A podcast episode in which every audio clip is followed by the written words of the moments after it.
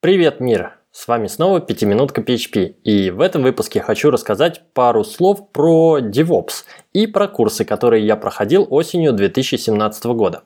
Масштаб моей инфраструктуры на работе невелик, число серверов можно пересчитать по пальцам рук, часть в облаке, часть на собственном железе. И стек технологий достаточно проверенный, в ряде проектов это PHP MySQL, в одном случае Node.js MongoDB, немного Golang и немного 1С – обычный, малый или, быть может, слегка средний бизнес. Я стараюсь по минимуму хостить что-то у себя и по максимуму использовать готовые SaaS-сервисы. Мониторинг в New Relic и Acmeter, EasyTracker в UTrack в облаке, Bitbucket для репозиториев и даже Continuous Integration в том же самом Bitbucket Pipelines, о чем я рассказывал в прошлом выпуске. Короче, по максимуму в SaaS. Для малого бизнеса и моих нагрузок все эти SaaS-сервисы укладываются в минимальные или даже бесплатные тарифы. Нет смысла заниматься обслуживанием инфраструктуры самостоятельно.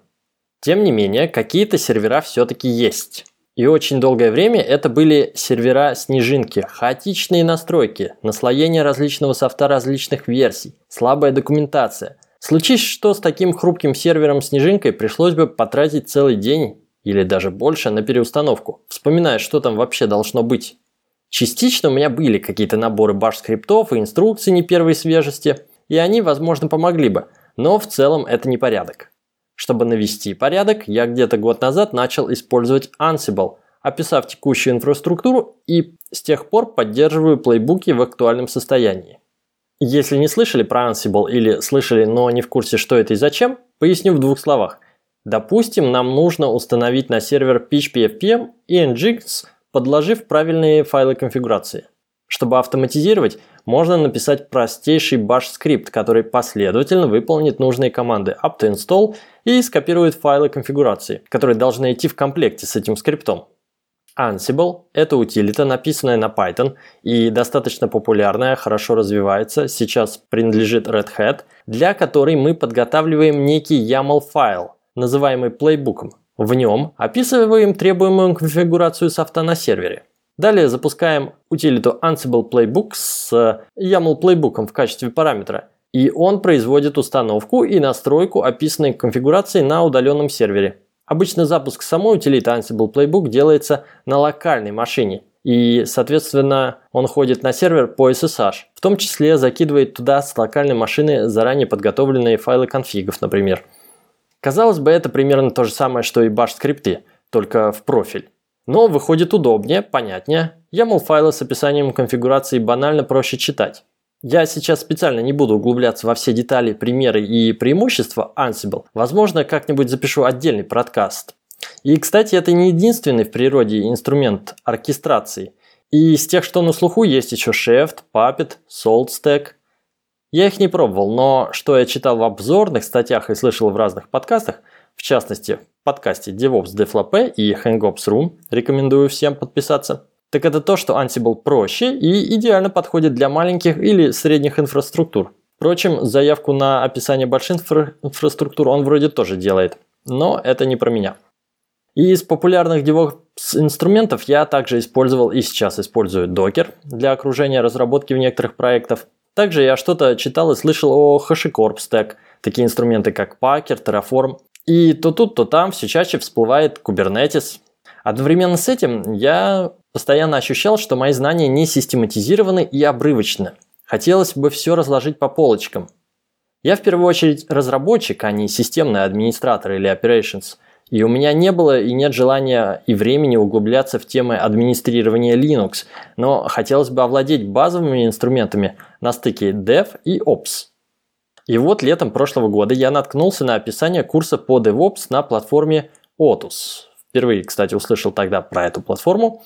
Сейчас это, возможно, прозвучало как реклама. На самом деле это не реклама в классическом виде, то есть я записываю этот подкаст не по заказу, Хочу лишь поделиться своим опытом и своим путем, который во многим был сформирован этими курсами на Otus.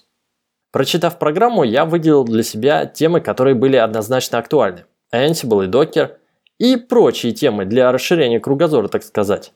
Финальным аргументом за стало то, что среди авторов курса или преподавателей увидел знакомые имена из подкастов про DevOps. Кажется, там был кто-то из DevOps Deflopе.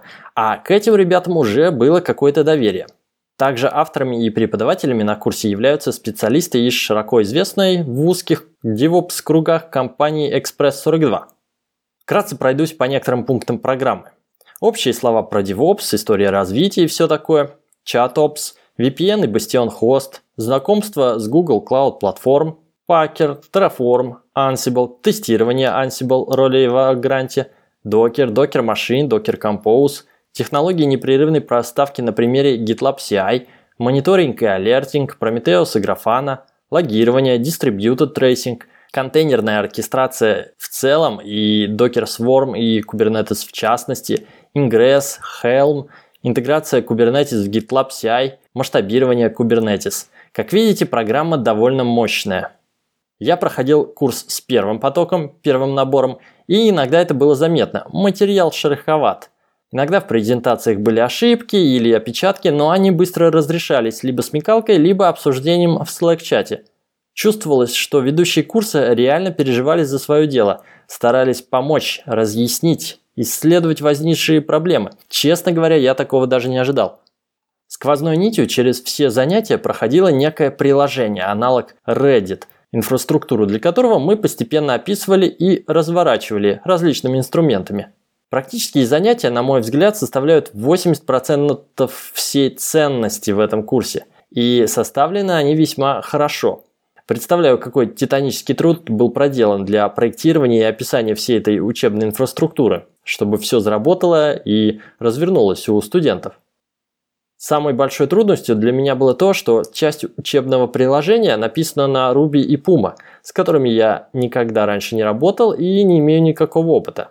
На самом деле править код приложения и не требовалось, но были сложности с установкой и настройкой Systemd сервиса Puma, например. Причем нужно это было сделать с использованием RVM – Через час слепых попыток по мотивам ответов на Stack Overflow я понял, что просто теряю время. Разбираться с нюансами запуска Ruby в RVM с Puma мне было совершенно неинтересно и непрактично. Я посмотрел, как выполнили это задание мои коллеги по курсу, то есть другие студенты, и просто использовал их решения.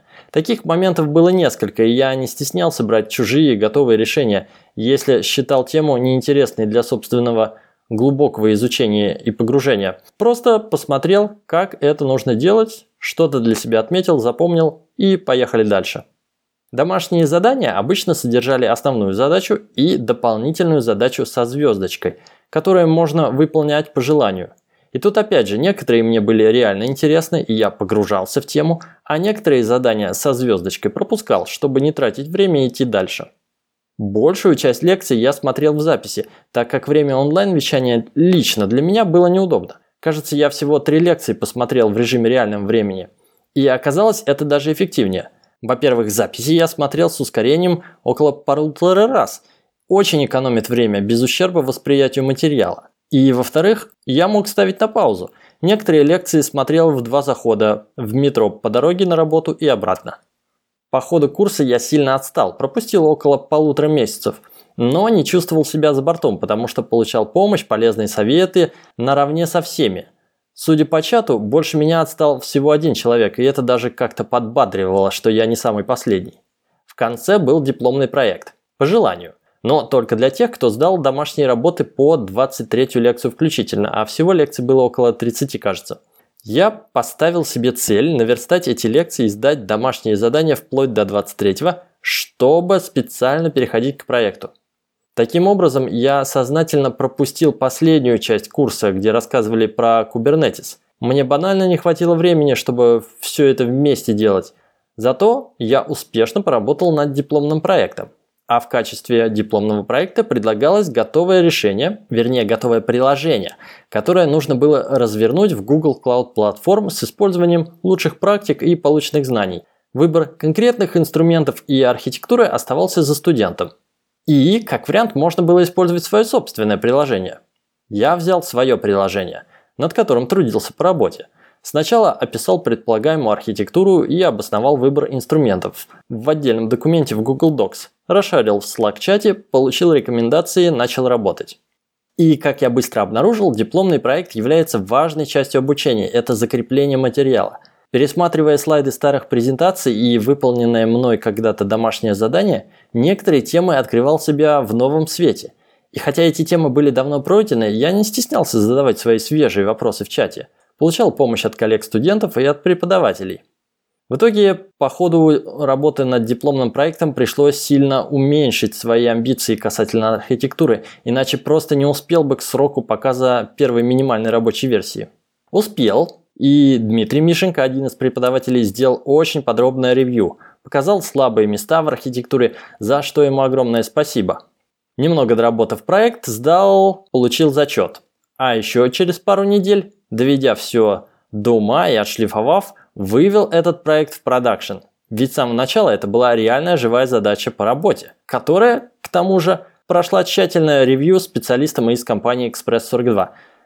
Если бы я нанимал компанию Express 42 в качестве внешних консультантов на проект, их работа могла бы оказаться даже дороже, чем я заплатил за курс обучения на Otus. Такой вот лайфхак, берите на заметку. Ну а пропущенные лекции и домашние задания по Kubernetes из финальной части курса так и лежат на моем компьютере. Возможно, я к ним вернусь, но уже без возможности получить проверку домашней работы. В конце курса выдается сертификат. Наверное, он доступен где-то в личном кабинете, но, честно говоря, вряд ли он мне пригодится. Также было предложение пройти собеседование в компаниях-партнерах. Авито, Крок, новые облачные технологии, EPAM, Citronics, лаборатория Касперского, Ланит и Яндекс. Но я отказался, так как вакансии Operations инженера, связанные с работой над инфраструктурой, меня не интересовали. Я лишь хотел подтянуть свои знания современных инструментов, чтобы стать более эффективным и полезным именно как разработчик. Мне все-таки больше нравится создавать софт, а не эксплуатировать. В общем, материалом курса и самим процессом остался очень доволен, а результат, в частности запущенный реальный проект, превзошел все мои ожидания – для кого я порекомендую подобные курсы?